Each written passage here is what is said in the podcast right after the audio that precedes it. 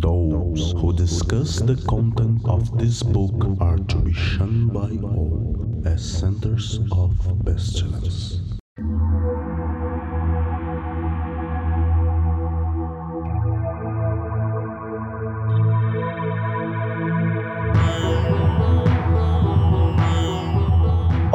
Crianças do abismo! Está começando mais um Foco de Pestilência, o seu podcast sobre magia, iluminismo científico e outras esoterices. Eu sou Flávio Watson, estou aqui acompanhado dos meus amigos e irmãos Senhor Feliciano. Eu tô vendo, vendo aqui nas cartas, esse programa vai ter partes engraçadas, mas também vai ser sério. Muitos vão gostar do programa, outros nem tanto. Muitos vão se surpreender. Mas no fim, o programa vai casar e vai ter muitos filhos. Teu, Lamarão. É isso aí, porque mais vale uma cacepa na mão do que duas rabetas voando. Opa. Foi o contrário, não? É, ou, ou algo assim, ou algo assim. É, Quando o problema é que quando esse programa for ao ar, essa piada já vai estar já vai estar ultrapassada. Não, Quando esse programa for ao ar, essa piada vai ser aquilo que distingue os garotos dos homens, entendeu? Aquele negócio de você tinha que estar lá, você não tá lá, você não entende. Ter vivido o momento. Quem não viveu o momento perdeu um grande Quem não momento. viveu o momento perdeu. O Foco de Pestilência é um projeto do CALEM, Colégio Adlux Equinox, uma moderna escola de ocultismo preocupada com a divulgação do iluminismo científico no século. XXI.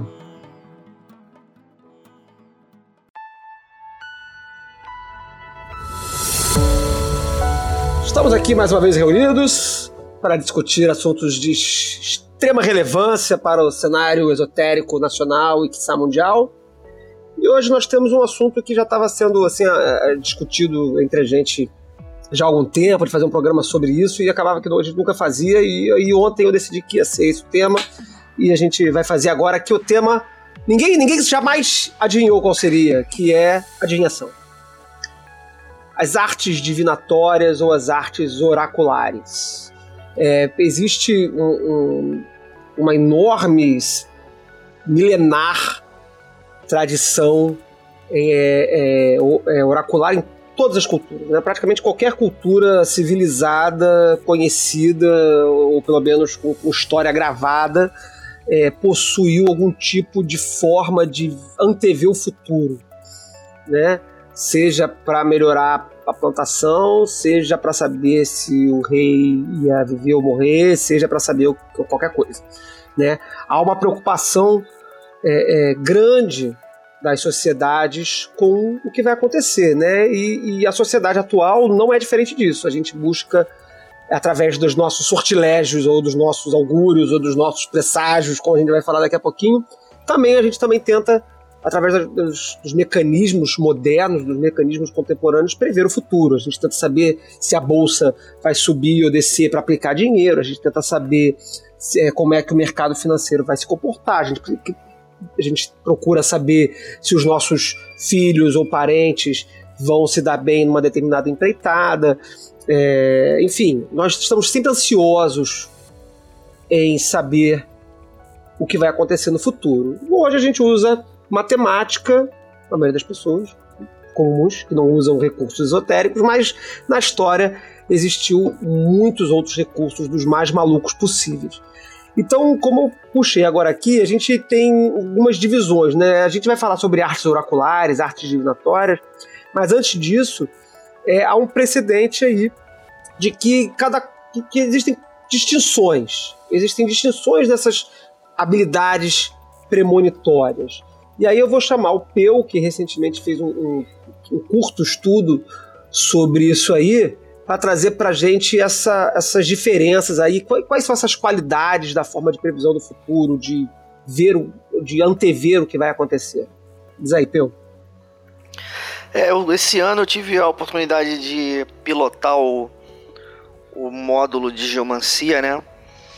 Aí eu resolvi fazer uma, uma novidade e começar o curso não falando de geomancia, né? Uma grande sacada que eu tive, que é no curso de geomancia não falar de geomancia. E aí o que eu fiz com as pessoas foi é, fazer uns jogos e para bolar esses jogos eu fiz um estudo sobre como é que funcionava o, o augúrio entre os romanos. Né? É, a prática do augúrio em Roma, ela era, ela era totalmente integrada na vida pública, né? Havia um, havia um posto, tipo um funcionário público, super importante, que eu não sei se, eu acho que em português tem o mesmo nome, né? É, o, é a pessoa que faz o augúrio. E essas pessoas eram aquelas que, acho que o pessoal que viu, não tem o da, da HBO, Roma, eu, eu me lembro de ter um determinado momento em que tem uma eleição ou uma, uma, uma elevação de cargo público lá, em que eles. E tem um exemplo de como é que funcionava o augúrio para eles, né? Eles soltavam uns pássaros. E aí os pássaros eles eram interpretados pela, pela, pela aquilo que é meio aleatório, né? Quero dizer, o pássaro vai virar para direita, vai virar para esquerda, é, vai fazer muito barulho, não vai, ou que tipo de barulho que vai fazer, enfim o comportamento é inusitado que o pássaro manifestar, o sujeito que faz o augúrio, que era então esse sacerdote, ele ia interpretar então como auspicioso ou não. E essa pessoa, ela tinha, é, através dessa, dessa leitura do, da mensagem divina que se manifestava ali naquele, naquele acontecimento, ela chegava a ter o poder de impedir, sei lá, um senador de tomar posse. Uhum. Então, é, na história do, do, da divinação na Europa, né, essa prática romana ela vai, ela vai ser de grande influência. É, o, que, o conceito que a gente tem de presságio, ele é uma. Eu não sei dizer se ele chega a ser uma generalização do augúrio ou, ou algum outro tipo de relação, mas ele é similar. Né? O que a gente chama de presságio? O presságio ele é um sentimento de iminência ou um sentimento de, de, de, de, significação que a pessoa tem diante de um acontecimento inusitado. Você tá no meio da rua e aí de repente você está pensando na sua família e aí estoura um trovão no céu. Aí a pessoa vai dizer, cara, tive um presságio estranho, eu vou correndo para casa. Uhum. É, eu não me lembro o nome do autor agora, vou colocar depois nos comentários pro pessoal, mas tem um, um, um estudioso dessas questões que ele categoriza dessa maneira, né? Que foi a, a origem do meu. da minha pegada, né? É, essa, essa triplicidade entre o, o, augúrio, que é uma coisa que os romanos praticavam na vida pública, essa a prática do presságio que eu pincelei agora meio por alto, e uma terceira coisa que vem então a ser uma espécie de é, antecedente da divinação moderna ocidental, que é o sortilégio. O sortilégio, ele começa, e acredito eu, que ele começa como a prática de você tomar um livro e você abrir o livro e você tomar uma parte do livro, uma frase, um, parágrafo, um versículo, a, a sorte. É por isso o nome, sortilégio, né? Porque você vai tomar a sorte de dentro do livro uma frase qualquer. E essa, essa era uma prática comum entre os romanos uma prática é, privada, né? não era uma, uma questão sacerdotal. E é, tipicamente é praticada com os grandes poetas é, da, da, da Roma, né? Ou então da, da Grécia, né? Ou seriam as sortes com o material de Homero ou a sorte com o material dos poetas romanos. Uhum. Os cristãos, eles é, carregam essa prática e aí é, desenvolvem o que eles vão chamar de sorte divina, né? No caso, é, a sorte sacra deles é a, a sortilégio com a Bíblia. A prática de sortilégio com a Bíblia, que é você abrir a Bíblia, assim como os poetas, em uma página aleatória, tomar uma frase aleatória e tomar essa frase como a mensagem, ela já era praticada pelos primeiros cristãos em Roma e essa prática ela permanece ao longo da, da, da cristandade. Uhum. Existe evidência de que essa prática de sortilégio ela era praticada então a, posteriormente, bem posteriormente, com cartas de baralho. A gente tem evidência de, de prática de sortilégio com cartas de baralho, em que a pessoa tiraria uma carta de baralho é, como uma mensagem de sorte. E a partir daí, com o baralho de tarô, e a partir daí, é, provavelmente, então, se desenvolveu o jogo de tarô moderno. Bacana.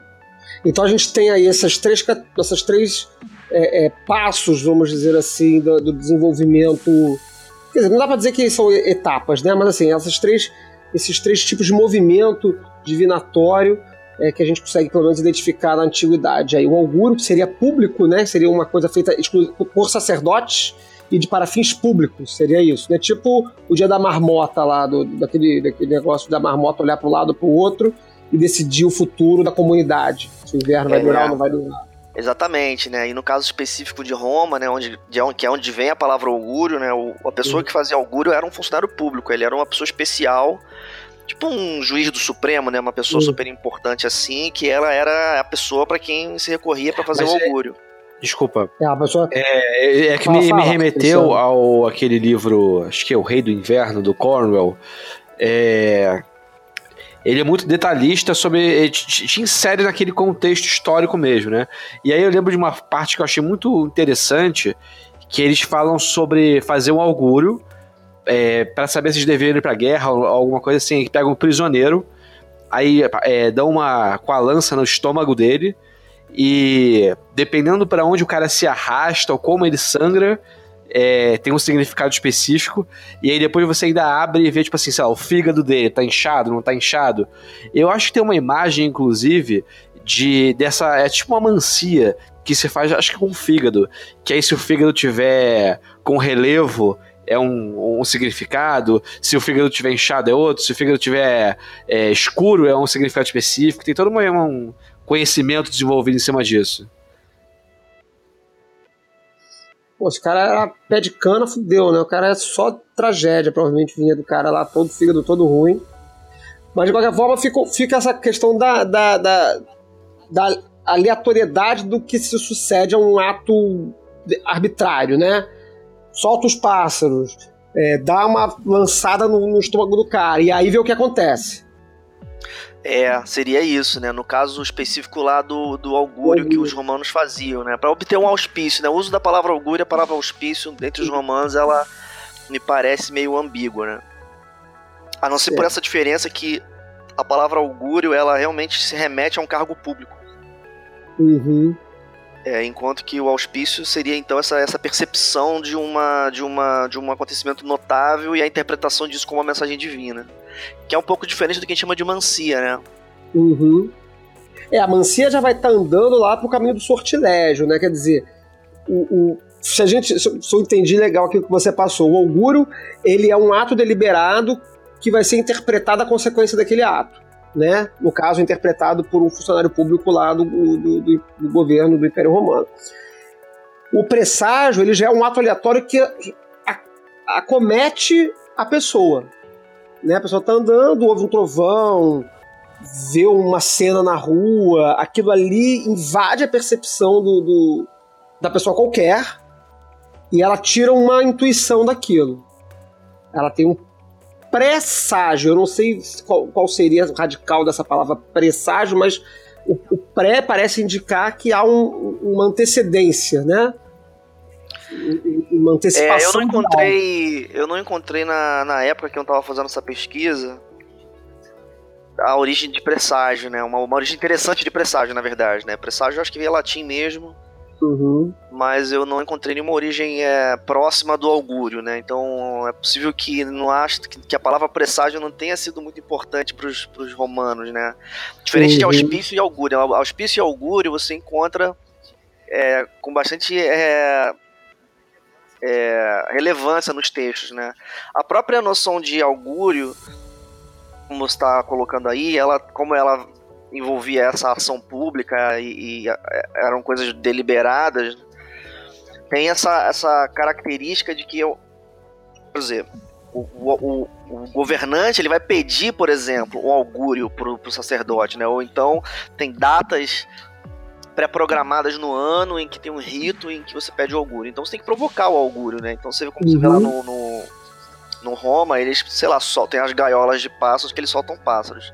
Uhum. Mas um trovão e a, e a interpretação mística de um trovão, ela você já teria um nome de auspício entre os romanos, sim. Uhum. Então é mais uma coisa é, que você faz com objetivo ou aleatoriamente?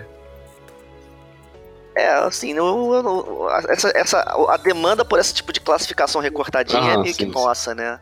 Uhum. É possível que os romanos estivessem cagando por essa é, diferença. Talvez pra eles era tudo uhum. magia e foda-se, né? Coisa dos deuses. Eu acho que não tinha essa distinção de magia, né? Eu acho que não tava dentro do. Não sei, aí, aí teria que ter, ter, ter um especialista aí de, de Roma pra falar, mas eu não, não, Acho que era cultural, isso aí não tava dentro do, do, do, sobre, do ah. ambiente do sobrenatural, talvez, não. É a parte do é, esse, esse tipo de coisa. Folclórico. É, é, é, esse tipo de coisa não caberia no, no que a gente chama de magia hoje, né? Claro que hoje é. a gente chama tudo isso de magia, né? Magia é uma, é uma mega categoria gigantesca que uhum. engloba tarô, é, goécia e. sei lá. É, é, é, qualquer coisa. Punheta, é. Viagem, viagem astral. Mas a palavra, né, a palavra magia usada por um romano provavelmente não se referiria a isso, porque essa prática era uma prática sacerdotal. Isso daí era um sacerdote ordenado especificamente para conversar com os deuses é, não seria, o, o, por exemplo, um ato de, de, cerimonial no sentido que a gente coloca hoje, em que a pessoa, sei lá, faria um círculo e, sei lá, usaria o turíbulo para fazer fumaça e invocar os espíritos tal e tal e tal. Não, isso daí já, se fosse necessário categorizar, essa prática do augúrio ela entraria na categoria de religião. Uhum. Já o presságio é uma coisa já bem folclórica mesmo, né? Porque não tem talvez um. Como tá. É, é apartada de um contexto de Estado, apartada de um, de um sacerdote iniciado capaz de é, compreender os, os, sinais do trovão ou das imagens, ele já está dentro ali do que, do que vier à cabeça do, do, da pessoa na hora que deu de cara com aquilo, né? O presságio ele não está um, uma... Por que eu estou batendo nisso? Porque eu vou querer daqui, daqui a um pouquinho entrar num, num assunto que vai atravessar esse conceito do presságio aí. Na verdade, vai atravessar todos eles. Porque o sortilégio, da mesma forma como você falou, ele também está fazendo um ato é, buscando a aleatoriedade de uma coisa, né? Abrindo um livro e tirando algo de lá e interpretando aquele, aquela passagem à luz de uma questão específica, né? É, quer dizer, eu vou perguntar um troço, o livro vai me dar uma resposta. Eu vou perguntar um troço e a carta de baralho vai me dar uma resposta. Mas nos três, nos três elementos, tanto no augúrio, quanto no presságio, quanto no sortilégio, e agora a gente vai começar a entrar na mancia, nas artes divinatórias, elas estão as três trabalhando com aleatoriedade. Eu concordo. Concordam comigo? Ou não? É, assim, eu concordo na medida em que é, existe alguma coisa inusitada que acontece. Uhum. É, e que é, presume-se que ela é uma mensagem é, dos deuses. Sim. Então, na medida em que ela é uma mensagem dos deuses, você, existe a expectativa de que justamente o que vai, se, o que vai ser comunicativo é uma diferença notável. É, sei lá, é claro que no caso dos pássaros, o fato de para qualquer, qualquer lado que ele voasse seria notável, né? Uhum. Mas né, um, se você quer um presságio dos deuses, olha para cima e o dia tá como ele sempre esteve, é, isso não vai significar nada. Não nada. É, tem, que, tem, tem, que acontecer alguma coisa, tem que haver um movimento, uma sacudida no espaço para poder gerar a, a, a, intuição de algo. Né? E aí esse algo seria essa mensagem divina, que é o que me cai na, na própria palavra divinação. A palavra divinação, ela já traz nela esse aspecto divino, né? É, o, o próprio Levi, se eu não me engano, no Dogma Ritual, é, ele diz que divinare, a palavra adivinhar, que ter, viria do, de divinare em latim, é exercer a divindade. E ele diz isso com referência ao a próprio Gênese bíblico, em que a serpente diz que quando você vai comer lá do, do fruto da árvore, é, você não vai morrer. Você. Seus, a citação da bíblica pontualmente é: seus olhos se abrirão e sereis como Deus, conhecedor do bem e do mal. Então há essa questão de que, a, a, já dentro da tradição cristã, pelo menos, na nossa tradição é, ocidental cristã, de que o conhecimento do futuro ele é uma, uma habilidade de Deus. E aquele que é capaz de ver o futuro, ele é aquele que é capaz de exercer essa divindade, essa habilidade divina da onisciência, né? Do, do, do, saber o que não é sabido. É, existe uma, uma outra coisa que não vai tocar na nossa questão aqui, que é típica grega, né? Que era a existência. Isso é um conceito da Grécia pré-filosofia, né? Um conceito Grécia pré-filósofos, né? Que são os, os, os, três papéis do mestre da verdade. São três figuras da sociedade grega que representam a verdade, as pessoas que têm a posse da verdade, né? E uma delas é o profeta. Uhum. É, você tem o poeta, que canta a verdade do passado, né? E aí você tem o rei que declara a verdade presente, e você tem o profeta que declara a verdade do futuro. Né? São, são as três figuras da sociedade é, grega que são as detentoras da verdade. Ah, irado isso. Maneiro, maneiríssimo, maneiríssimo. Não tô te ouvindo essa definição, não. E o, o, o profeta, na, nesse contexto grego, ele também tem esse. Você sabe dizer se ele também tinha esse contexto de contato divino? Diretamente, explicitamente? Ou não? É, sim, sim. Eu, já não sou, não sou especialista para elaborar isso em muitos detalhes, né? Mas você vai ter, a, por exemplo, um caso que é notório, que é o oráculo de Delfos. Uhum. Compreendia-se ali que a pitonisa ela entrava num estado de transe que fazia com que ela, ela, ela falasse com a voz de Apolo. Uhum. Então você vê que nesse, esse é um caso, por exemplo, em que tá claro a relação entre a, a fala profética e a fala divina. Sim, sim. Na, na, na experiência ali, muitas dessas experiências de, de, de adivinhação ou de profecia, né, que a gente vai chegar em algum momento de profecia, é, é, a voz do Deus falando pela boca do profeta, né? É, seria algo assim. Maravilha. Fear not, O prophet, when these words are said, thou shalt not be sorry. Thou art emphatically my chosen, and blessed are the eyes that thou shalt look upon with gladness. But I will hide thee in a mask of sorrow. They that see thee shall fear thou art fallen, but I lift thee up. Bom, então chegando no nosso, no nosso métier aqui já mais contemporâneo, que é a prática divinatória das artes oraculares aí que a gente tem. A gente no, no Calem, tem a, o, o, curso, como você falou, que deu é, é, recentemente a aula, no, foi quando? Foi uns dois, três meses atrás, né? É, é março, abril. É. O, a gente tem aqui no, dentro dos cursos, entre os cursos, o curso de, de divinação, com o módulo divinatório, que a gente lida particularmente com geomancia, que hoje não é uma, uma técnica divinatória muito uh, conhecida popularmente, mas já foi uma das grandes artes divinatórias do passado, né? Sim, geomancia foi uma das. É, foi uma grande mancia na prática dos europeus e dos árabes, né? Uhum. A gente hoje dá muita atenção ao tarô, mas como a gente sabe, o tarô é, é, é mântico, ele só existe no século XVIII. Uhum. Então você tem, antes do. É claro que a parte as práticas de sortilégio, que como a gente comentou anteriormente, existe evidência de que a, a, os baralhos de cartas eram usados para na prática de sortilégio, né? Mas aquilo que a gente chama de mancia hoje, que é uma prática mais, digamos que mais elaborada, na Europa a grande arte era a arte da geomancia. Para quem não conhece, é, quem está ouvindo aí fala, porra, nunca ouviu falar de geomancia. A geomancia ela é uma, uma técnica originalmente árabe. Eu acho que o Peu também teve, teve uma historinha sobre isso aí, estudou recentemente, né, Peu? Como é que a, a, a É, porque é, é, é, uma, é a minha típica birra, né? Uhum.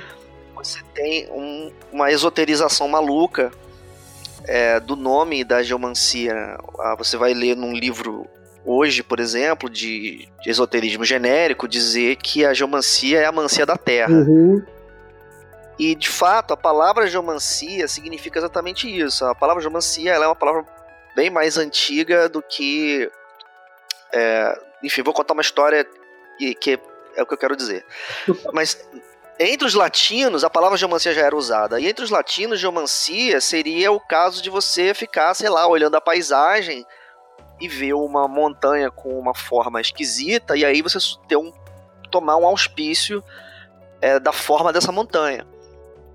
É, o Feng Shui, por exemplo, a, uma, que é uma mancia chinesa, é, é, é, é assim, é, é racionalmente uma mancia, porque é uma forma de você fazer a divinação observando a Terra, no sentido de a superfície do planeta Terra, a, o solo ou as formações geográficas.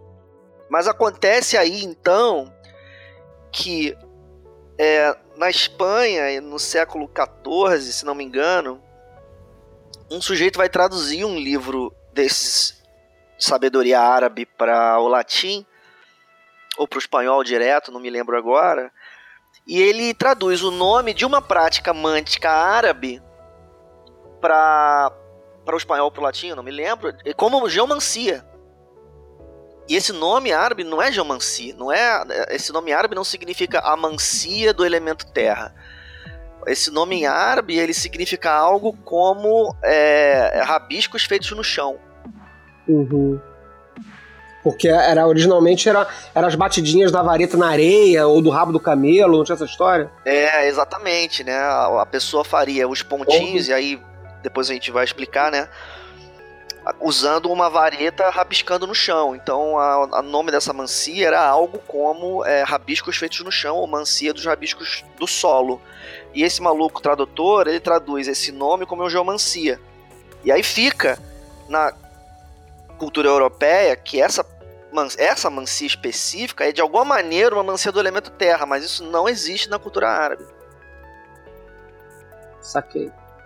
Porque na verdade aí o cara jogou provavelmente esse geomancia aí no meio porque estava associando o chão com, com base, com talvez os atributos do elemento terra, talvez, e aí falou, não, é a mancia da terra, porque nem, né, já tem outras mancias aí, essa aí vai ser aqui, eu vou jogar no elemento terra e tudo. É, pois é, aí, aí, dá, aí dá bug, né? Uhum. Porque você tem no Eliphas Levé, por exemplo, uma doutrina em que ele fala: ah, hidromancia é a mancia em que você observa a água, piromancia é a mancia em que você fica olhando para o fogo, é, sei lá, aeromancia uhum. é a mancia em que você fica olhando para o ar.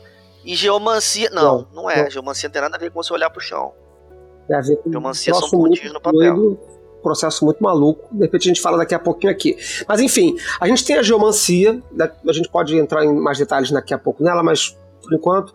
O interessante é o seguinte: a gente tem a geomancia, que é uma prática que foi muito, muito é, é, é importante no passado e tal, na, na, da, pelo menos do fim da Idade Média até o século XVIII, XIX, ela foi uma. XIX acho que nem tanto, mas até o XVIII provavelmente foi uma das principais é, formas de adivinhação entre, entre os autores e tudo mais, sofreu um declíniozinho e é resgatado, acho que pela Golden Dawn, como prática.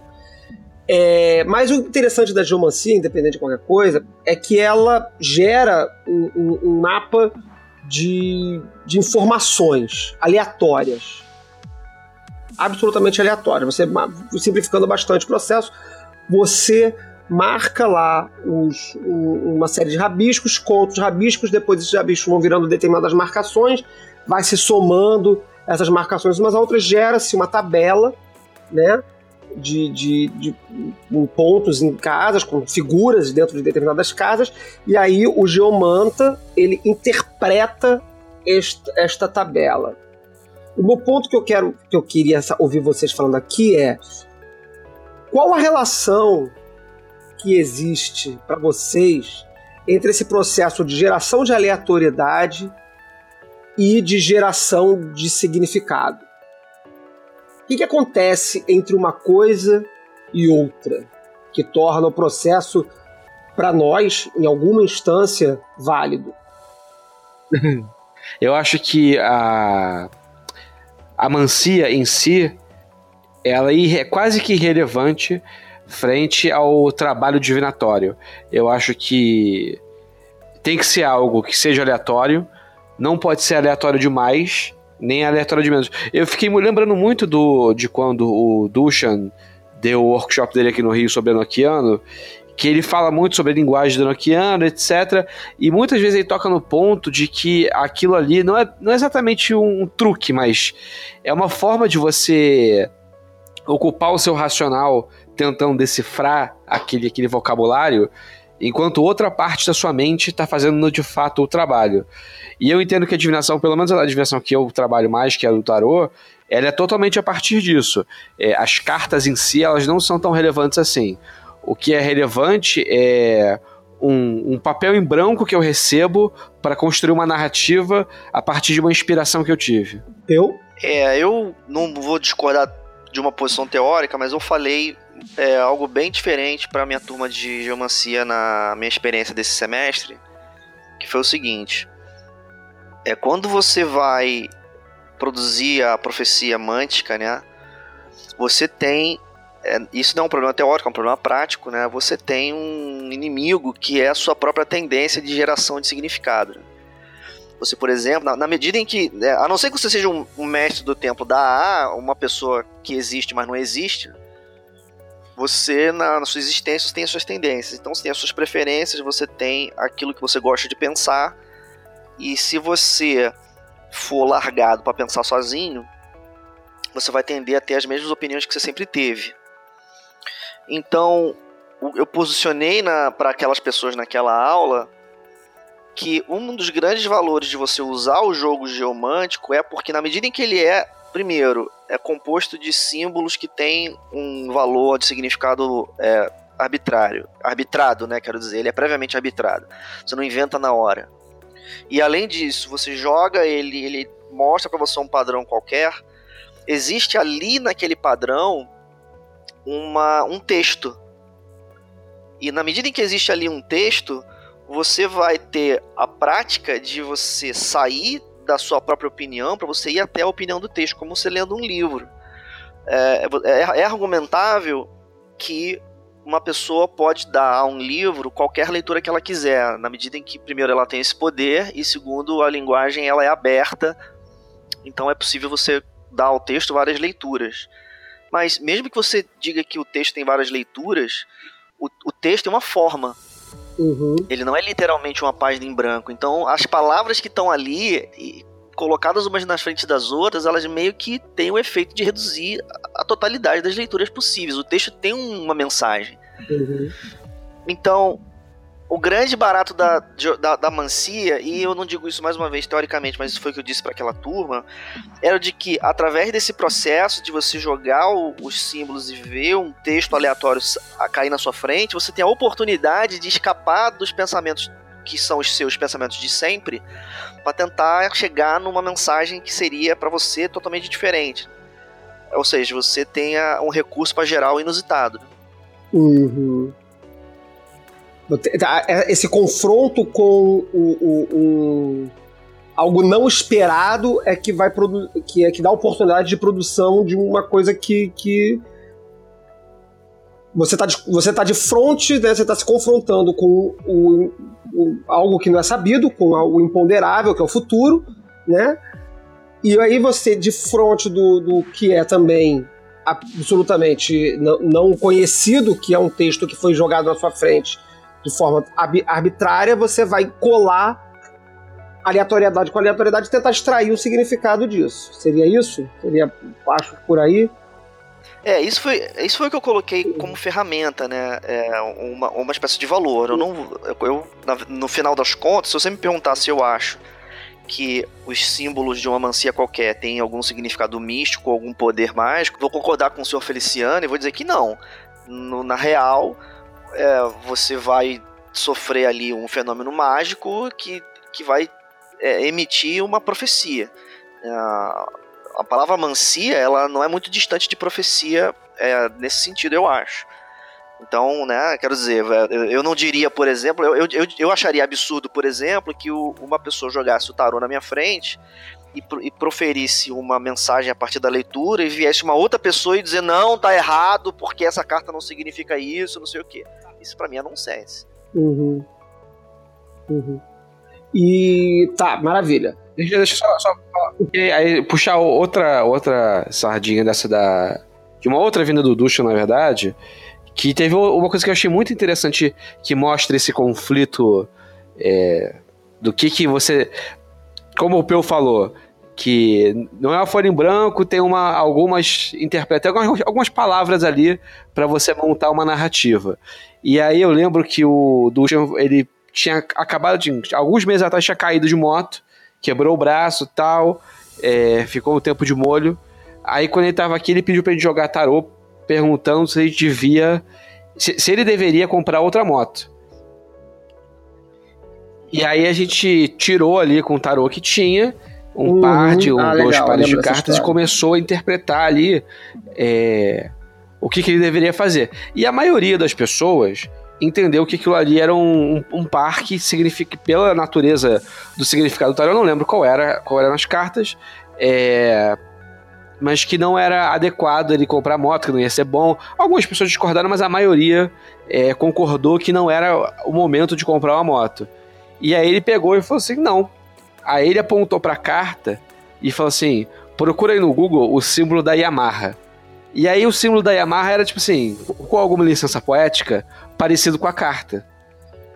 E a interpretação dele foi totalmente baseada na, na figura que estava mostrando ali. Uhum. Não tinha nada a ver com o significado clássico daquele arcano.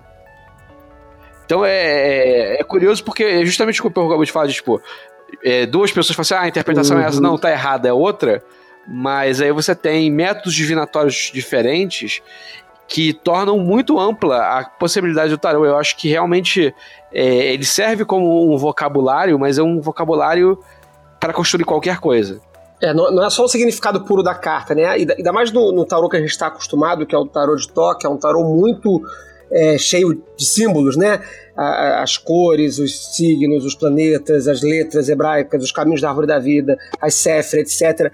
É, é, ele tem muito elemento mnemônico jogado ali dentro dele, né? Mas às vezes, isso, esse exemplo é muito legal porque a, a interpretação para ele não saiu de nenhum deles, né? Saiu do desenho da carta. E eu acho que isso é interessante, e eu acho que foi um aprendizado muito legal naquele dia, porque tá colando com algo que o que o Peu falou agora há pouco, que é de fugir do vocabulário. É construir um vocabulário é, inusitado. Né? Porque eu acho que é, é nesse inusitado, no inusitado do vocabulário, do, do, do, de você perder as respostas fáceis, quando a gente está muito habituado com a, o vocabulário do tarô, a gente vai olhar para o tarô e vai ver só aquelas, aqueles símbolos que já estão massificados na nossa, né, na nossa cabeça o treino talvez tenha que ser o contrário do tarô, né? Não, não que tenha que perder de vista a, os significados, é óbvio que não. Mas isso ele tem que ser acessório, talvez, né? Eu, eu tenho essa, essa, essa interpretação. Porque senão você perde esse, essa conexão intuitiva. Você começa a ler um texto é, pronto. E aí fica parecendo é, astrologia de site, né? que vê aqueles textos, aqueles parágrafos prontos, que conforme vai, vai fazendo as combinações lá no mapa astral, o cara vai encaixando aquilo ali para fazer um texto é, padrão. é, personalizado entre aspas, né? Personalizado porque o cara selecionou aquele bloco de texto com outro bloco de texto que é da outra, da outra é, é, aspectação planetária, e aí encaixa aquilo tudo ali e gera um texto novo, mas o, o texto é novo porque ele está encaixando as coisas em outra ordem. Mas cadê a intuição? Então, de, é, é, é, se, se fosse assim, então de fato, leitura de site pura e simplesmente por per si seria algum tipo de válido de mancia? tipo, pegar aquele texto e levar ele ao pé da letra? Bom, aí se defina válido, né? É, pois é. Porque o problema, o desafio máximo total da prática de mancia é você não perder de vista o mundo real, né? Uhum. É claro que você pode, se você a gente vier aqui para discutir que toda leitura é válida, porque tudo é válido, é assim, é maravilha. Você vai botar um monte de carta numa mesa, vai contar uma história, aí vai todo mundo dizer que a sua história foi bacana e vai todo mundo embora. Mas e daí? Você tá contando história, você é um narrador, uhum. contador de história só existe uma, pre uma presunção na prática da mancia de que ela vai gerar para você, se não uma leitura perfeita do futuro num sentido de, sei lá, de ficção científica, mas um conselho a seguir. Uhum. Né? Por exemplo, sei lá, você vai. Você tem a, a, é, amanhã você tem uma reunião de negócios e você não sabe se você vai ser agressivo e vai entrar direto com uma proposta muito dura e arriscada, ou então se você vai ser conservador e ir devagar ah, e na real é, fazer uma proposta suave, o que, o que dá margem é você ganhar menos, você não sabe o que fazer. Uhum. Então se você for jogar uma mancia e, e, a mancia vai te dar um resultado, você tem que fazer o que a mancia falou. Caso contrário, você tá lendo uma história de ficção. Te fala que você acabou de divinar é, uhum. algo que eu ia contar e que aconteceu comigo essa semana. Eu tô tentando criar um hábito de, no início da semana, eu tiro algumas cartas de tarô para saber como é que a minha vida vai ser naquela semana é, em relação a determinados temas e um conselho de como eu deveria agir. E aí eu anotei aqui no meu diário que segunda, tirei segunda-feira. É, em relativo ao trabalho, o par foi é, o carro e o príncipe de bastões. E o conselho que eu tirei de como eu deveria me portar foi o Tolo e Crueldade, que é nove de espadas Martin Gêmeos.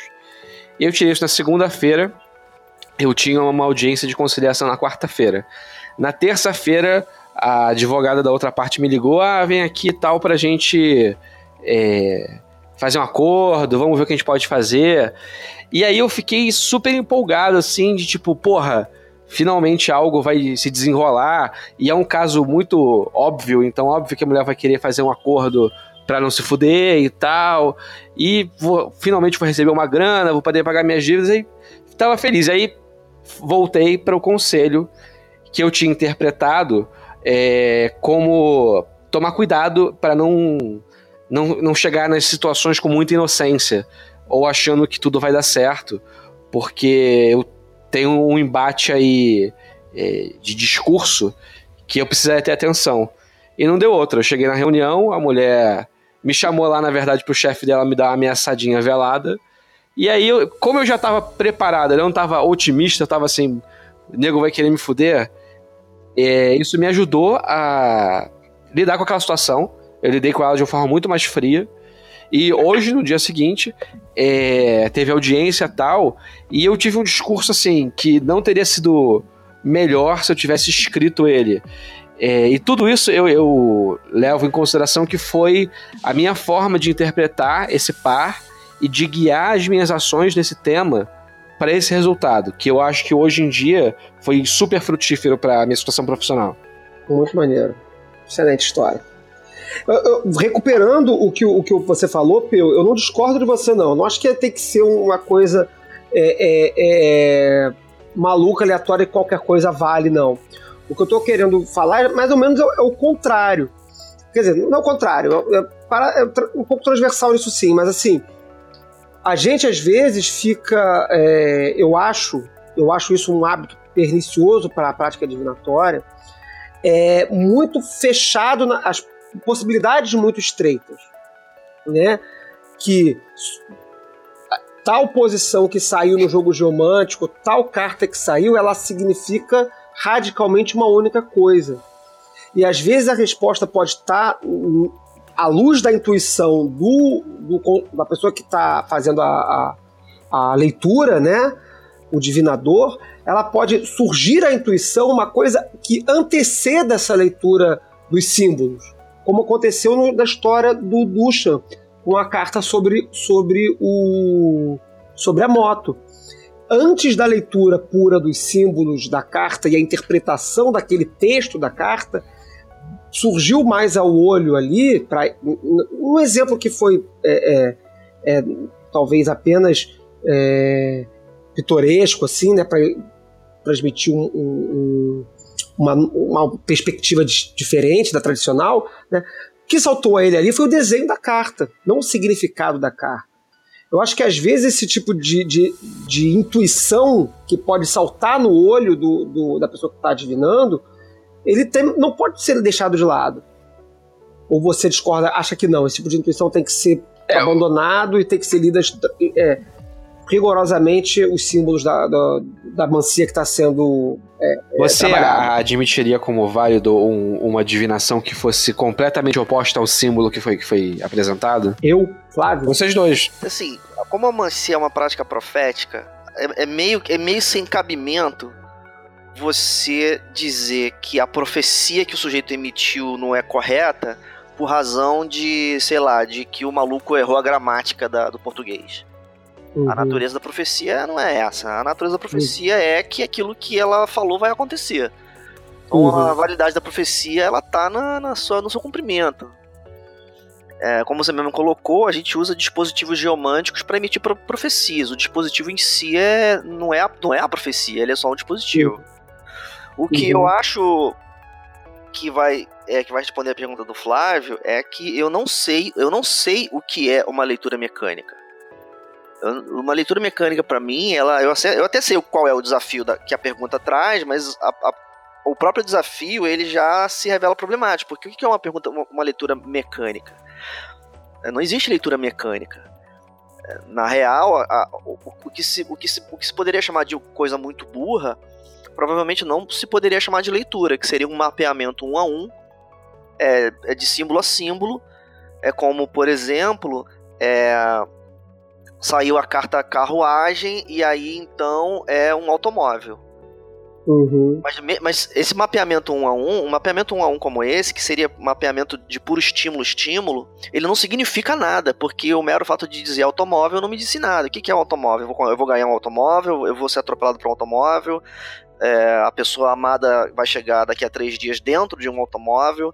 Para você poder fazer uma leitura como essa, você já naturalmente tem que escapar é, de um mapeamento tolo é, é sinal a sinal. Você tem que ir para significado.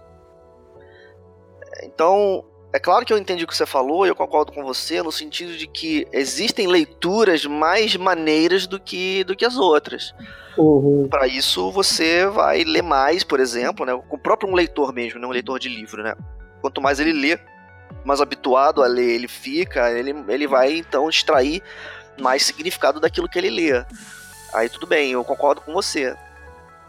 O que eu acho que é complicado é não por ser falso, mas porque vai, enquanto prática, levar a pessoa justamente a escapar da, da fonte da profecia, é que ela faça uma coisa é, não intuitiva, que ela é escapar da forma da, da mensagem. Uhum. Uhum. Né? Se eu recebo uma mensagem dizendo, como o caso do Ducha, né? se eu recebo uma mensagem dizendo é, amanhã vai dar merda, e eu faço a gematra da palavra merda e descubro que a palavra merda tem a mesma numeração da palavra grande sorte, eu digo, ah, amanhã vai ter uma grande sorte. Cara, a frase disse amanhã vai dar merda. Amanhã vai dar merda significa que vai dar merda. Não tem análise gemática mística que, que vai negar isso daqui. Eu acho que esse que é o problema. Uhum. Fear not, O prophet, when these words are said, thou shalt not be sorry. Thou art emphatically my chosen, and blessed are the eyes that thou shalt look upon with gladness. But I will hide thee in a mask of sorrow. They that see thee shall fear thou art fallen, but I lift thee up. Aí eu, vou, eu vou buscar outra treta extremamente tradicional, mas ainda em cima do, do exemplo do Ducha, que é é, o das diferentes interpretações. O, o, o, o, cara desconfiado que vai a dois adivinhos diferentes e faz duas perguntas é, diferentes, é, duas, a mesma pergunta para duas, duas pessoas diferentes, né, para dois adivinhos diferentes. Claro que a gente tem um monte de histórias bacanas de que é, as cartas mudam, mas o adivinho dá a mesma informação, ou as informações complementares, etc, etc. Mas na real, vamos, vamos pensar aqui o evento mais provável dentro da, da, da, das possibilidades. Vamos, vamos ignorar por alguns instantes os aspectos mágicos da coisa, mas a pessoa foi a dois consulentes e obteve dois consulentes, foi a dois adivinhos e obteve duas respostas distintas. Alguém errou. O que aconteceu aí? O que está acontecendo? Eu acho, eu acho que alguém errou. Eu acho que assim, é claro que é, você não eu não acho que é uma ciência exata de, ah, se os adivinhos são bons, eles vão falar a mesma coisa. Mas É, eu tenho uma percepção de que a divinação é como se fosse uma canalização. Você é, recebe a luz divina e através de você o poder de Deus se manifesta e você divina. E tendo essa ideia de operação em vista, a pessoa pode ser mais ou menos uhum. proficiente nisso.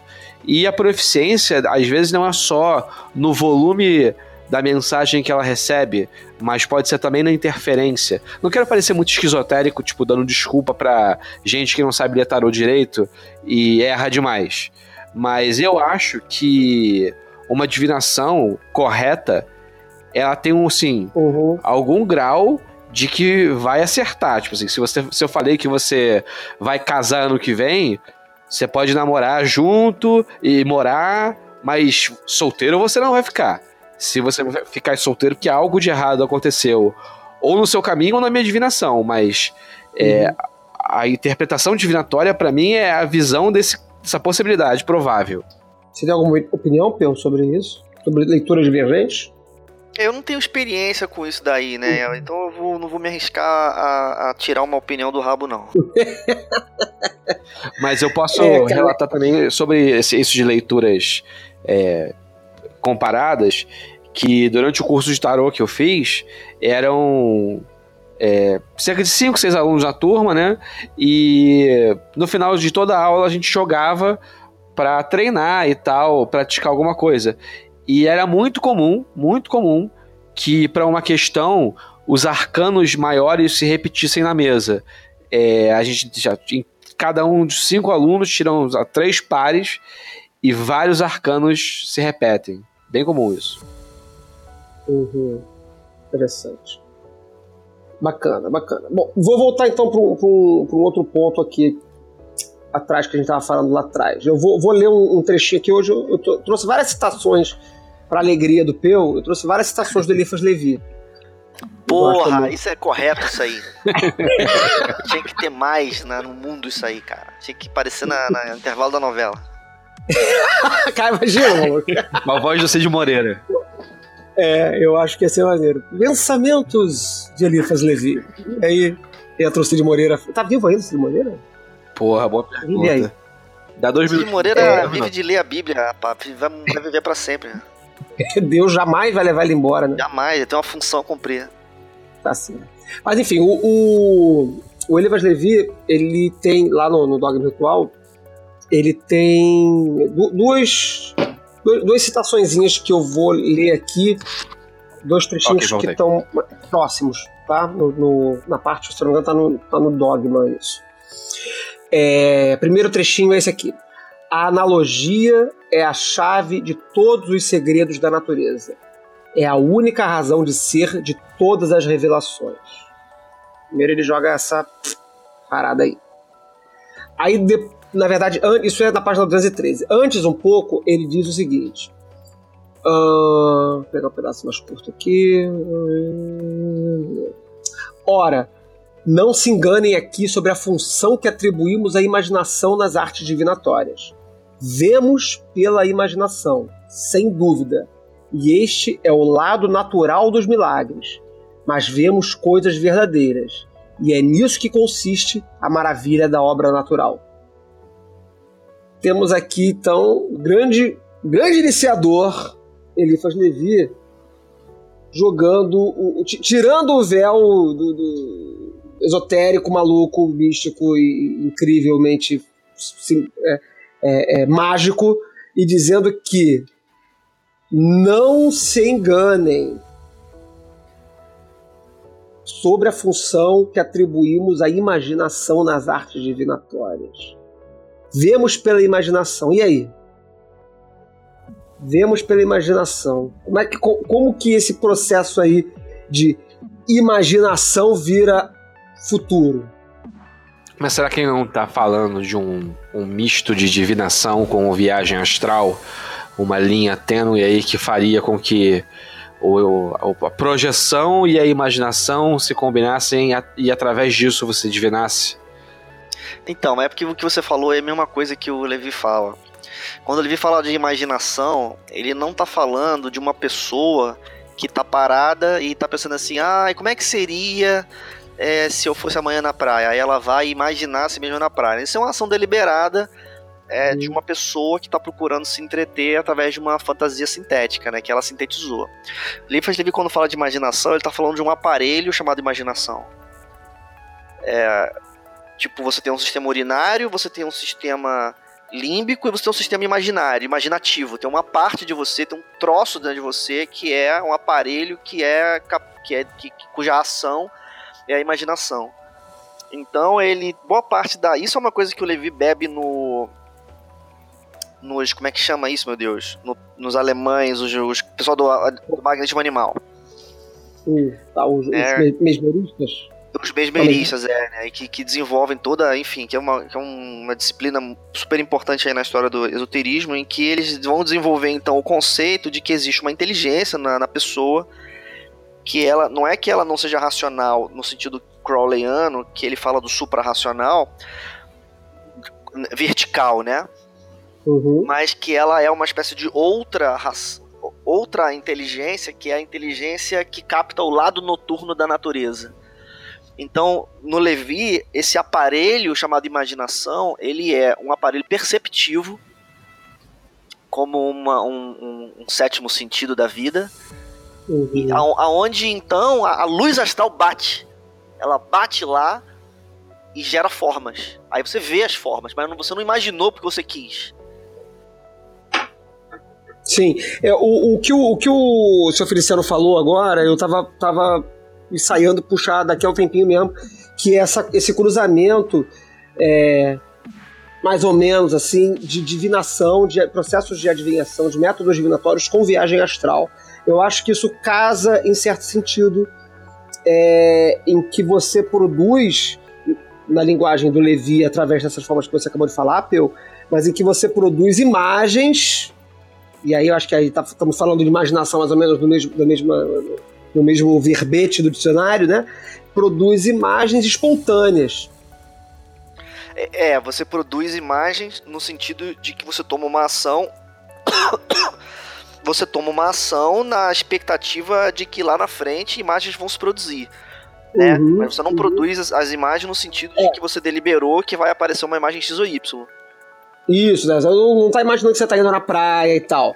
É, é, é, quem tem experiência de viagem astral aí da, da, da audiência, e que para quem não tem também é legal reforçar isso ou ouvir lá o programa sobre viagens astrais que a gente falou lá atrás, né? A viagem astral ela, ela é, um processo que ela muitas vezes começa de forma mais ou menos deliberada, né? Você tem um foco XPTO e tal, e depois de um tempo ela começa a andar sozinha e várias coisas vão acontecendo, né? E você vai assistindo, interagindo naquele, naquele, naquele espaço, né? naquele, naquele universo imagético. Né? Então eu acho que existe um, um, um paralelo aí no, no, na ciência divinatória, na arte divinatória, em que você também cria um gatilho através do sortilégio, através de sistemas de símbolos, etc., para que produza uma imagem. E aí você vai depois, assim como também na, na prática da viagem astral, exercer um, uma análise e produzir um sentido, um significado daquilo ali. É, é por isso que eu digo que o Levi não falou, ele não, a fala do Levi não é diferente da fala do senhor Feliciano. O uhum. Levi, ele constrói toda uma teoria unificada da magia que ela é, é fundamentada em, em, em poucos elementos, sendo que, os, que dois dos elementos da maior importância são um, essa substância que ele chama de luz astral, que corresponde ao éter, que naquela época era um elemento é, da física é, da época, né? Quero dizer, acreditava-se uhum. que havia uma substância chamada éter que estava por toda parte no espaço. Uhum. E era o meio físico por onde propagava a luz. Uhum. E uma outra coisa, que é o que ele vai chamar de corpo astral, ou, ou, ou, enfim, uma série de outros nomes que ele vai dar, e às vezes ele, que ele dá uma escorregada e fala, ah, não, é a imaginação mesmo, que é o uhum. aparelho que, que sente essa, essa luz. Mas não sente no sentido de um calafrio. Ele sente no sentido de uma audição ou visão. Ele gera formas. Uhum. Então aí, né, como, como o senhor Feliciano falou, na teoria do Levi, existe uma diferença muito pequena, significativa, mas pequena, entre você fazer viagem astral e você ter uma profecia. Sim. Em particular, é, em particular, se a sua profecia não for uma profecia é, narrativa, como, como aquilo que a gente faz com geomancia, mas quando você toma uma chapada mesmo. Você tem uma visão. Uhum. Vou, vou, chegar aí daqui a pouco. Vou, vou, entrar nesse barato da profecia daqui a um pouquinho. É, vou, vou, vou voltar só um passinho para trás aqui para a gente fechar esse, esse ponto do, do Levi. É que o Levi ele, ele, ele usa essa, essa linguagem da, da luz astral, etc, etc, etc. É, a gente falou sobre isso no programa.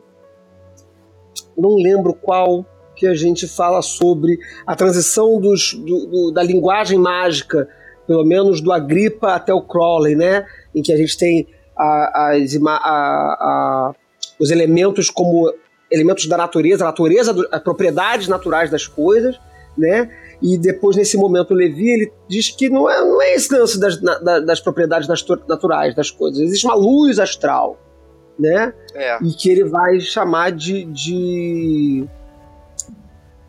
que ele vai chamar não, que ele às vezes vai entregar dentro dessa ferramenta desse, desse processo imaginatório, né? Aí.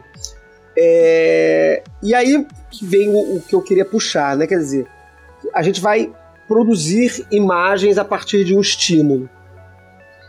E como foi falado lá atrás sobre o oráculo de Delfos, e como também é relatado na própria prática geomântica pelo Crowley, já super contemporâneo, século XX aqui, ou final do século XIX, eu não lembro se essa, essa, essa, essa referência vem da Golden Dawn, em que ele vai produzir uma cerimônia ritual né, para fazer uma leitura de geomancia.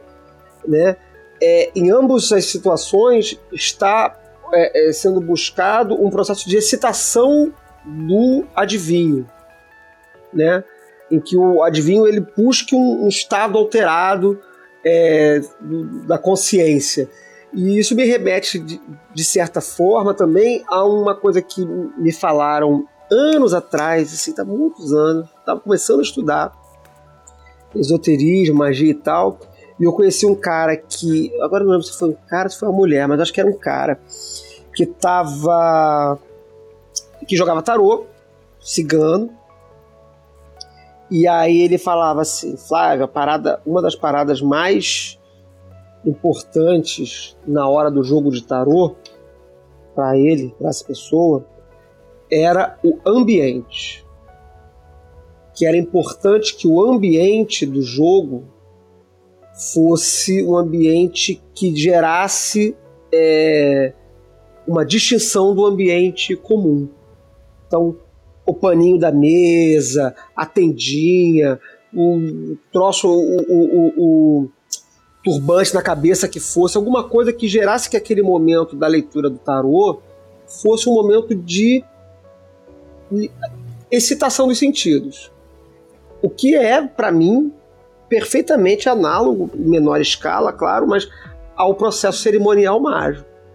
Né? Vocês acham. É, é, mas há uma leitura, antes de fazer a pergunta, há uma, uma, um, um, texto, uma retórica final do século XX, no século XXI, que joga tudo isso no lixo e fala assim, como a pessoa que me ensinou geomancia falou. Você não precisa de nada disso. Você vai lá, pega, tá na hora de almoço, pega dois dados ou duas moedas, joga os dadinhos lá na hora do almoço, faz os rabisquinhos e tira a sua profecia. Vocês acham que as duas coisas são excludentes? Não são excludentes? Se tem, tem, tem, tem funções diferentes. Como é que funciona o êxtase na leitura divinatória? O que vocês acham?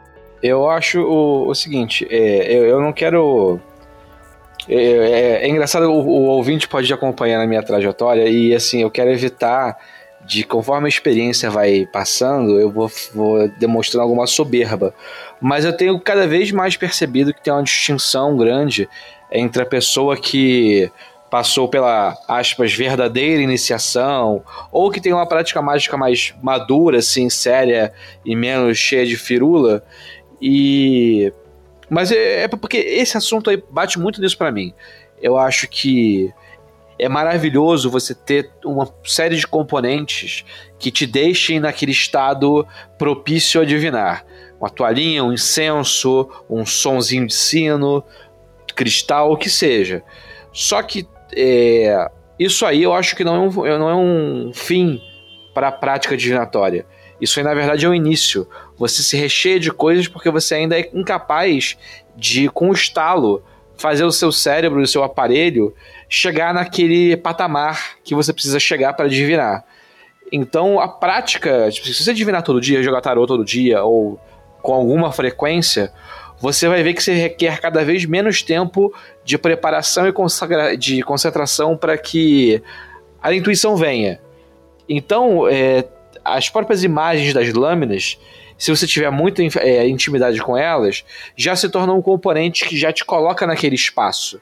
Então você só precisa ter um trabalho pretérito bem feito para que a sua capacidade mágica flua através daquilo. Então, nesse sentido, eu acho que tá certo falar que o ideal é você numa terça-feira de tarde, pegar três moedinhas e um botão que tinham no seu bolso e criar um sistema divinatório a partir disso. Mas esse é um, um patamar que a gente tem que é, construir e chegar até lá. Construir a partir de uma prática mágica diária e consistente, de exercício magístico e de conhecimento e de intimidade com a divinação. Eu? É, eu não, eu não tenho muita experiência como divi adivinador, não. Eu não tenho uhum. um, um, gosto pela, pela arte da divinação, não. Isso é. Chega ao ponto de ser até uma rejeição, talvez. É, pensando como magista, eu acho peculiar a, a, o recorte que se faz da divinação das outras práticas. É, uhum. Se a gente fizer um inventário das práticas de magia, sei lá, é, conjuração de espíritos, eucaristia, viagem astral, é, invocação divina, cacete a quatro. É, você vai ter uma espécie de senso comum de que essas coisas todas elas vão funcionar direito dentro de um, de um certo aparato cerimonial. É claro que existe o, no lore mágico ocidental corrente de hoje em dia, né, a noção de que o verdadeiro mago ele só sente vontade e pronto tudo já acontece é, e que o resto são as muletas, né? Mas nós, os mortais, nós entendemos que a gente precisa das muletas para operar. É, curiosamente, eu digo isso como uma observação social mesmo, né? É, essa, essa, esse pensamento ele não parece que entra na, na no distrito das mancias. Uhum. Eu não conheço, eu sinceramente não conheço nenhuma pessoa praticante de mancia que ela considere que, que ela tem que fazer mancia dentro de um aparato cerimonial. Que, o, que é, o que seria uhum. diferente do, da, da, do paninho, né? Não é uma questão de uhum. setting, né? É uma uhum. questão de, de você se posicionar na, na na inspiração, né? No, no, estado alterado de consciência de uma maneira assim um pouco mais, é, mais contundente. É, não conheço ninguém que pensa assim.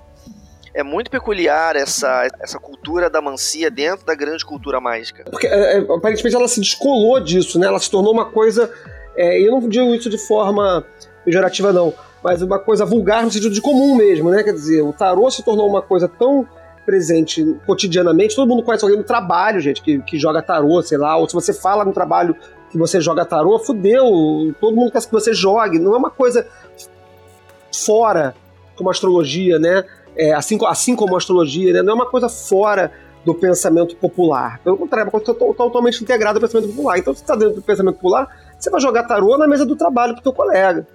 Talvez por isso a, a tradição do, do, do, da prática divinatória tenha ficado assim, fora de um contexto ritual, né? É, quando você fala ficado, fica implícito um passado onde não foi assim, né?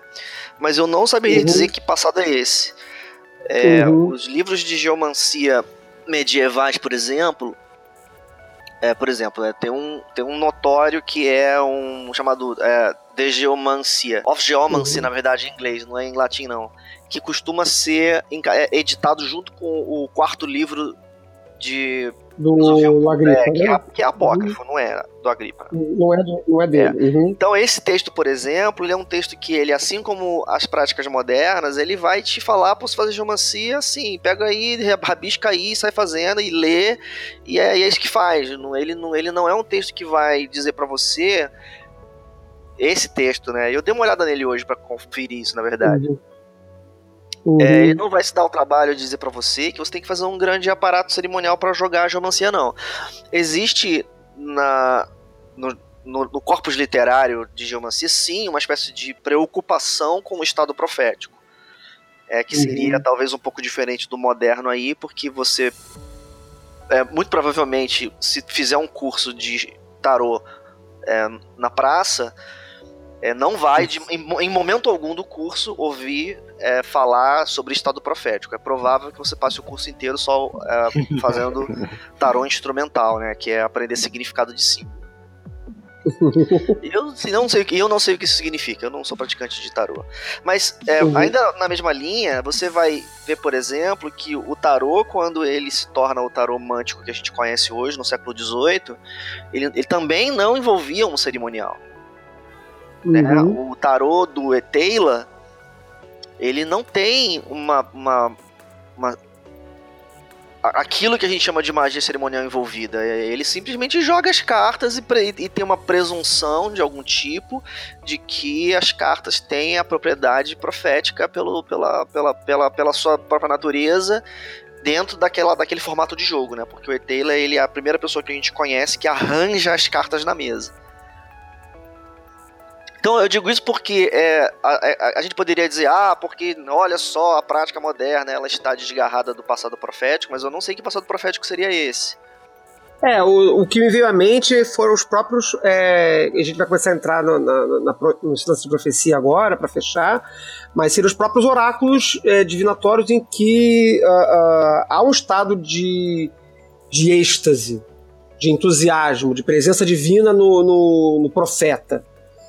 Né? É, sim, claro, claro, que aí a gente pode estar tá, pode tá atravessando uma linha é, que, que pode ser, é, pode ser de, de, um, de, um, caminho só, né? Pode ser uma, uma não seja uma linha que a gente está atravessando, mas assim, um quilômetro à, à frente dessa estrada da, da, das, das artes divinatórias e entrando aí no campo do, da profecia, em que outras coisas começam a acontecer, né?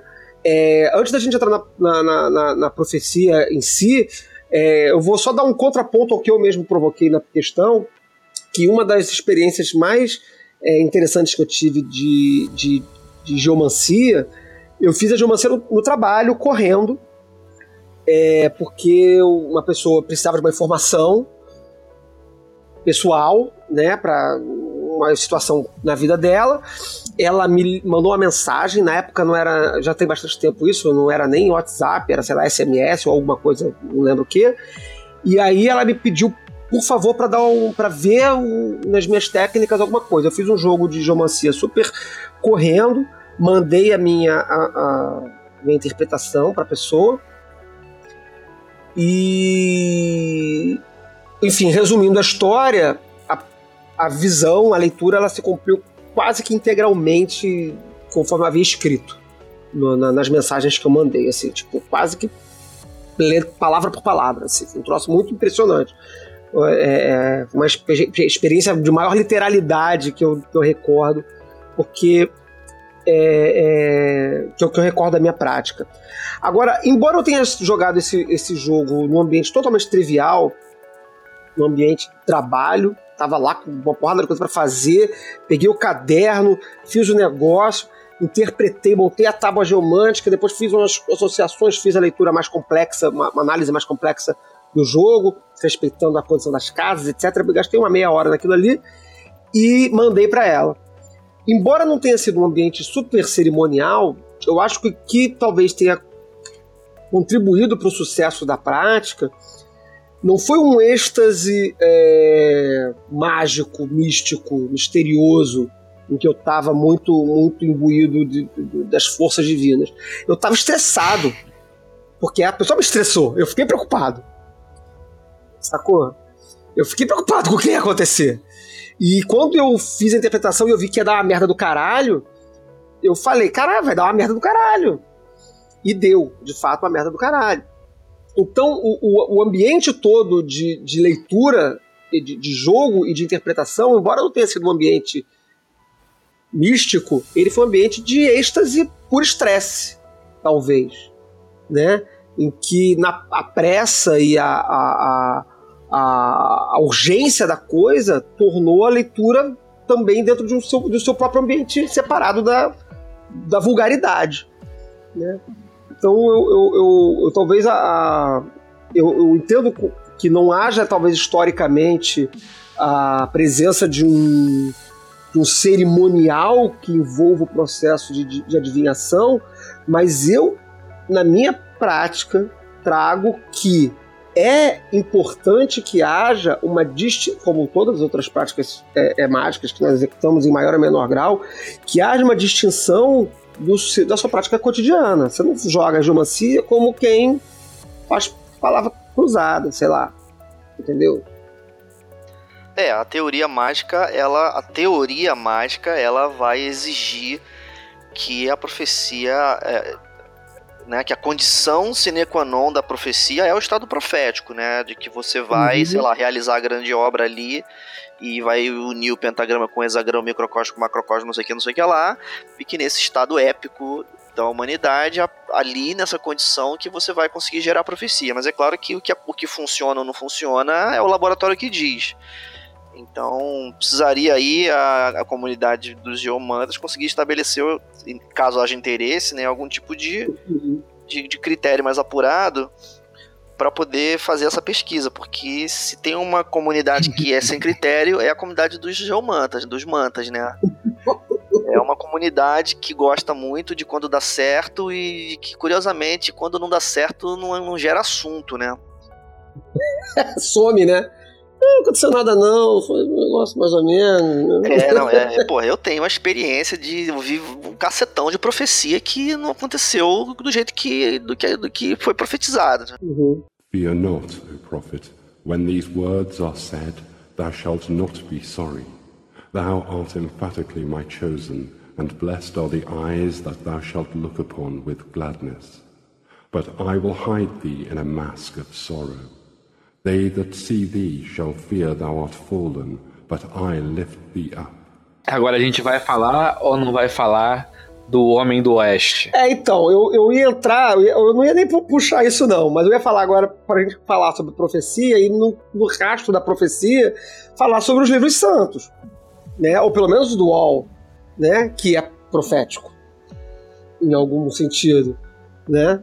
E aí, a profecia, onde é que entra nesse, nesse jogo das divinações, das adivinhações? O estado profético. o que é isso? Porra, sei lá. o que, que é isso, brother? Sei lá o que, que é isso, pô. A não ser que a gente entre numa, numa, numa porra, numa pira cíclica aqui, né, cara? Que o estado profético é o estado onde você faz profecia, né, velho? Ah, porra, muito bom. Aí, é, pronto, é, Definição sincera. É, é, é o estado profético é o estado mas, mas deixa, eu só é, levantar uma divisão aqui que eu acho que é interessante para esse finalzinho, que é o que, que é uma profecia? O que, que é uma profecia no sentido de é, como tem lá na, nas religiões afro-brasileiras. Eu vou no terreiro do Umbanda e aí a entidade fala que em breve vai acontecer tal, tal, tal coisa na minha vida. É, existe distinção disso para uma profecia tipo liberal ou ambos são profecias? Porque eu entendo que quando a gente está falando de, dessa mediunidade mais marota do dia a dia, é, tem muitos casos que a gente, hoje a gente entende como interferência, ou é, tipo onda de rádio. Então, às vezes, o cara fala um negócio, ele é uma entidade, é a pessoa que incorpora a entidade X, mas na hora de dar aquele conselho ele sofreu uma interferência externa. Também parece muito desculpa de esquizotérico, mas eu entendo que às vezes você tá, tá no estado alterado e você ouve certas coisas, ou você intui certas coisas que você vê que são completamente vazios, assim. Muito comum com o pessoal da ayahuasca, pessoa que não é do meio magístico, só foi lá, tomou, e aí começa a escrever mil coisas desconexas, tipo o garoto do Acre, lá, o, o, o Jordano, Bruno, Bruno Jordano, sei lá. É, então, é, eu acho que talvez seja válido uma distinção do que, uhum. que é essa divinação mais é, do dia a dia de, de você falar, ó, o seu, o seu, seu próximo ano vai ser do jeito X, ou falei um negócio errado sobre o seu casamento, para uma profecia que se que dita como é que a Terra vai evoluir ou não evoluir, as próprias profecias da, da Bíblia também, coisas do gênero. Ah, eu acho que antes de antes de, de, de uma de outras diferenças que a gente com certeza vai encontrar aqui na conversa, a gente tem aí uma diferença de escopo mesmo, né? Você né, quando a pessoa profetiza que você vai ter um mau negócio, essa é uma profecia que trata de um não só de uma única pessoa, quanto de uma fração da totalidade do tempo da sua vida, né? Você vai viver, sei lá, 70 anos da sua vida, e isso é uma profecia que trata de o que aconteceu em um mês.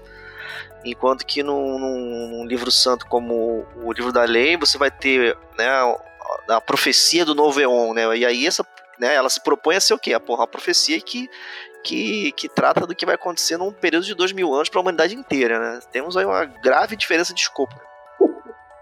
Aí fica aparecendo a galera do, do, do Não Somos Maçons, que, que, fica pichando aí as ruas do Rio, dizendo que, que Jesus volta em 2070.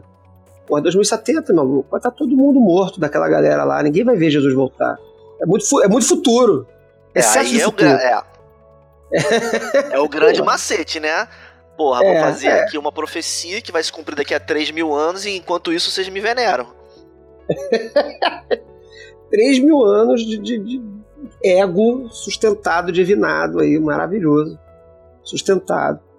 É, assim, a, a, a, aqui as coisas começam a ficar muito borradas, né? Porque a, previsão do futuro, enquanto ato divino, né? Ou seja, partindo do princípio que a gente falou no início do cast, de que a capacidade de saber o futuro é um atributo da divindade, não é um atributo do mortal cujo tempo está encerrado com um limite, né? A divindade ela, ela, ela, ela é sem limite, ela é eterna. Por ser eterna, não ter princípio nem fim, né? Em geral, a, a maioria das divindades contém esse atributo da eternidade, elas estão escritas fora do tempo. Se elas estão escritas fora do tempo, porra, fudeu, elas têm todo o tempo do universo ao, ao lado delas. Nós não, nós somos finitos, nós não temos a, a, a, eternidade. Então a experiência do futuro é uma experiência que só é possível para quem é eterno. O, o, buscando isso lá do início do, do cast para agora, quer dizer que a arte de divinação é uma arte da experiência do divino, da experiência da, da, da, da divindade, a gente começa a encontrar nos atos proféticos, né? Não mais na, na, nas, nas, na carta que você está vendo se vai ser demitido ou não do trabalho amanhã, né? Mas nas profecias do, da humanidade, tudo mais e tal, esse é, é, diálogo com as entidades que estão falando com você no terreiro da Umbanda, é, é, encontros do astral com entidades do astral que também são seres transcendentes do tempo. Começa a surgir um, um universo de parangolés e, e, e, e mitologias para cercar o ato que é do além mesmo, que é a profecia. Né? Eu não sei, eu acho que, que começa a escapar muito do, do, do, do escopo pequenininho ali do, do jogo geomântico para uma esfera absolutamente divina, de fato. Não sei se eu, se eu encadeei muito o que você falou, ou, seu Feliciano, mas eu viajei aqui na maionese agora, porque. Because of reasons. mas enfim, fala aí. É, e assim, a gente não, não não tocou, e isso daí provavelmente daria um, um, um longo debate no, na, no seguinte, né? Uma profecia sobre o que vai acontecer com você na semana que vem. Eu digo, eu chamo de profecia porque a palavra mancia e a palavra profecia uhum. são muito próximas, né? Uhum. Ela, ela tem a, a, a, propriedade de, de trabalhar com uma coisa que é iminente, né? Então a gente vai ter uma intuição de que aquilo que é iminente já está já tá tão prefigurado que de fato vai acontecer. E que tudo uhum. que resta é você perceber os sinais. É um grande estrategista, ele vai ser percebido pelas pessoas como, como profético nesse sentido, porque ele enxerga tão longe que as pessoas não vão conseguir entender como que ele poder, como, como que ele sabia que ia acontecer aquilo ali e a, e a estratégia ela vai alcançar aí uma espécie de nível mântico. Mas uma coisa como o livro da lei, que é muito grande, muito épica, ela já poderia ser enxergada do outro lado desse espectro, que é o seguinte: o livro da lei, ele profetiza o novo Eon ou ele cria o novo Eon? Ele pode ser uma profecia autorrealizada, né? Porque se eu disser que vai ter uma festa amanhã e aí eu vou e dou uma festa amanhã, eu sou um profeta incrível. Sim. É, é, esse, esse, esse tópico é bom. Eu, eu acho que. Que eu, eu tendo a acreditar, eu, eu não sei ainda dizer com, com certeza de que é sempre isso, mas eu tendo a achar que o ato profético, o ato divinatório, ele é autorrealizável. Mas é curioso, porque, por exemplo, nesse caso que eu contei da geomancia, só para dar um contraponto nessa possibilidade, é, eu falei para a pessoa que me solicitou a informação que ia dar merda.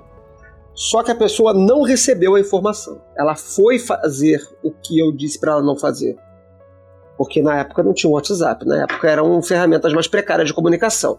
Então, quando eu avisei que ia dar merda, é, a pessoa não soube que ia dar merda. E de fato a merda, ela, ela é, na, na, própria, na minha própria leitura, ela dizia que a merda não era imediata. A leitura dizia algo mais ou menos o seguinte: que a princípio ia parecer tudo bem, mas que depois de um tempo isso ia se revelar um revés bizarro, tremendo, né? Essa é uma, uma explosão de, de sangue e merda. E e a pessoa não recebeu essa mensagem. Ela foi fazer o que, o que eu havia advertido a não ser feito. E aí ela me relatou que deu tudo certo. Não, foi tudo bem, foi tudo bom. Eu falei, ah, então tá bom, então, então, então tudo bem. Passou-se uns meses, não muitos, mas uns alguns meses, dois, três meses, não lembro quanto. E aí deu a merda anunciada, né? Então, ou, e que foi uma coisa aleatória, não foi uma coisa provocada por ela, foi provocada por uma terceira parte envolvida na situação. Então, nesse caso, onde estaria a autorrealização da profecia? Né? É, né, esse, esse é, realmente. O elemento sabotador do. do, do... Dentro da, da, da, visão do, Cat de que é, tudo está na sua cabeça, você mesmo realizou a profecia através da sua vontade, a partir do momento que você divinou ela.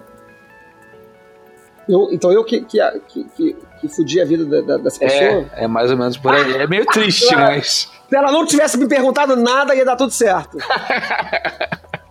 Puta é, merda, ninguém passa mais real, né? Não havia essa vontade, né? A não, ser que, a não ser que você postule que essa vontade é uma espécie de verdadeira vontade sim, que, já, que, já, estava presente desde o Big Bang, né? Aí é destino, não é vontade, né? É, pois é. Complicado. Mas ia falar alguma coisa aí, Peu? Não, não, não ia não. Não? É, pois é, eu, eu, eu só concluindo aí, eu, eu, eu, gosto, apesar dessa, dessa experiência em que, em que eu não consigo ver muita possibilidade de autorrealização, né, de, de, de profissão autorrealizável, até por outros detalhes que não vem ao caso agora do contexto da história, mas o livro da lei eu acho que, que é possível. Eu acho que ele é o tipo de profecia que, por duas questões, ela é uma profecia autorrealizável, em amplo espectro. Né? Primeiro, porque eu acho que o Crowley, naquele momento, estava funcionando como uma antena do, do, do, do mundo. É, eu não digo isso no sentido esquizotérico, maluco, não. Ele era um cara que estava ligado no que estava acontecendo, olhando as coisas, olhando o mundo, e dentro da perspectiva esotérica dele, ele codificou isso num objeto literário. Outras pessoas fizeram coisas similares, é, com resultados mais ou menos apontando para a mesma direção, como Nietzsche, Jung, enfim. Outros pensadores e outros campos do conhecimento produziram resultados mais do que poderíamos dizer que tem algum tipo de alinhamento temático, né?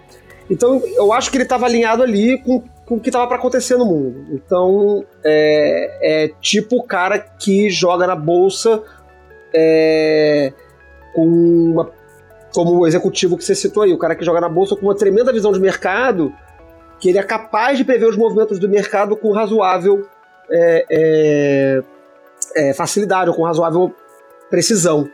Então ele sabe o que vai acontecer no mercado com determinada antecipação e consegue jogar de acordo com aquilo. E outra coisa que eu acho que colabora com a autorrealização do livro da lei é que justamente por ele ser escrito em um cenário, é, ao menos né, ocidental, né, em que ele estava ecoando os espíritos daquele tempo, ou daquele tempo, o próprio espírito desse tempo vai agir em direção àquilo que está escrito lá. Então, não precisa nem haver uma leitura global do livro da lei para ele se realizar. Eu acho que ele já está todo bonitinho caminhando dentro do que ele se propôs. E aí, não sei o quão de profecia ou o quão de sagacidade teve o Crowley para poder escrever isso. É meio que o Tostines? Em 220, 220 versos. Hã? É meio que o, o Tostines. É, é meio que Tostines, é, é, é. É, é fresquinho porque vende mais e vende mais porque é fresquinho. As coisas meio que se, ficam circulares, né? Aí quando fica circular é foda, porque não tem resposta, né? É que nem o profeta que profetiza. É, mas não, não exatamente precisa ter resposta, né? Porque uhum. essa, essa resposta seria uma, uma, uma demanda de uma construção teórica, né? No final das contas, continua sendo verdade que uma pessoa viu antes de todas as outras. Sim, sim, né? O, é o ovo de Colombo, né? Depois que você aprende a fazer, aí você diz, ah, poxa, mas, ah, mas tudo bem. Tudo bem o quê? Teve o Colombo que foi lá e, e, é, e antes das outras pessoas perceberem, ele já tinha percebido. Uhum, uhum. Sim, sim.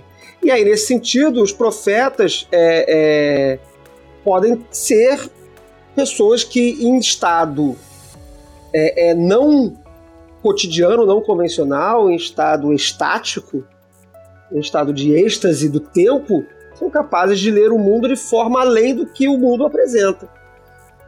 Ou talvez tão intrinsecamente do que o mundo está apresentando que ele é capaz de ler o mundo de forma mais profunda, mais à frente, né? Isso não está tão diferente assim do que a gente conversou sobre os processos divinatórios para o dia a dia, para o cotidiano. Não, de modo algum. Só que aí você tem uma escala mais épica ou um escopo muito maior.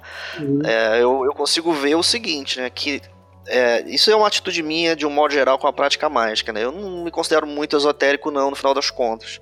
Eu quero que as coisas tenham valor. Se não tiver valor, não interessa.